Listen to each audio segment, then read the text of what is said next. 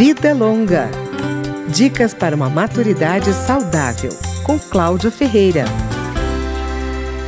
A poeta goiana Cora Coralina publicou seu primeiro livro em 1965, aos 76 anos. Zélia Gattai, mulher de Jorge Amado, lançou o livro Anarquista Graças a Deus quando já estava com 63 anos, iniciando ali sua carreira literária. E mesmo quem começa cedo pode contabilizar sucessos bem mais tarde.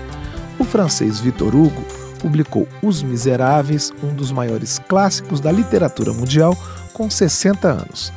E a trilogia O Senhor dos Anéis foi lançada quando o autor, J.R.R. Tolkien, tinha 62 anos. Olha que disposição! Vida Longa, no Dia Mundial do Idoso.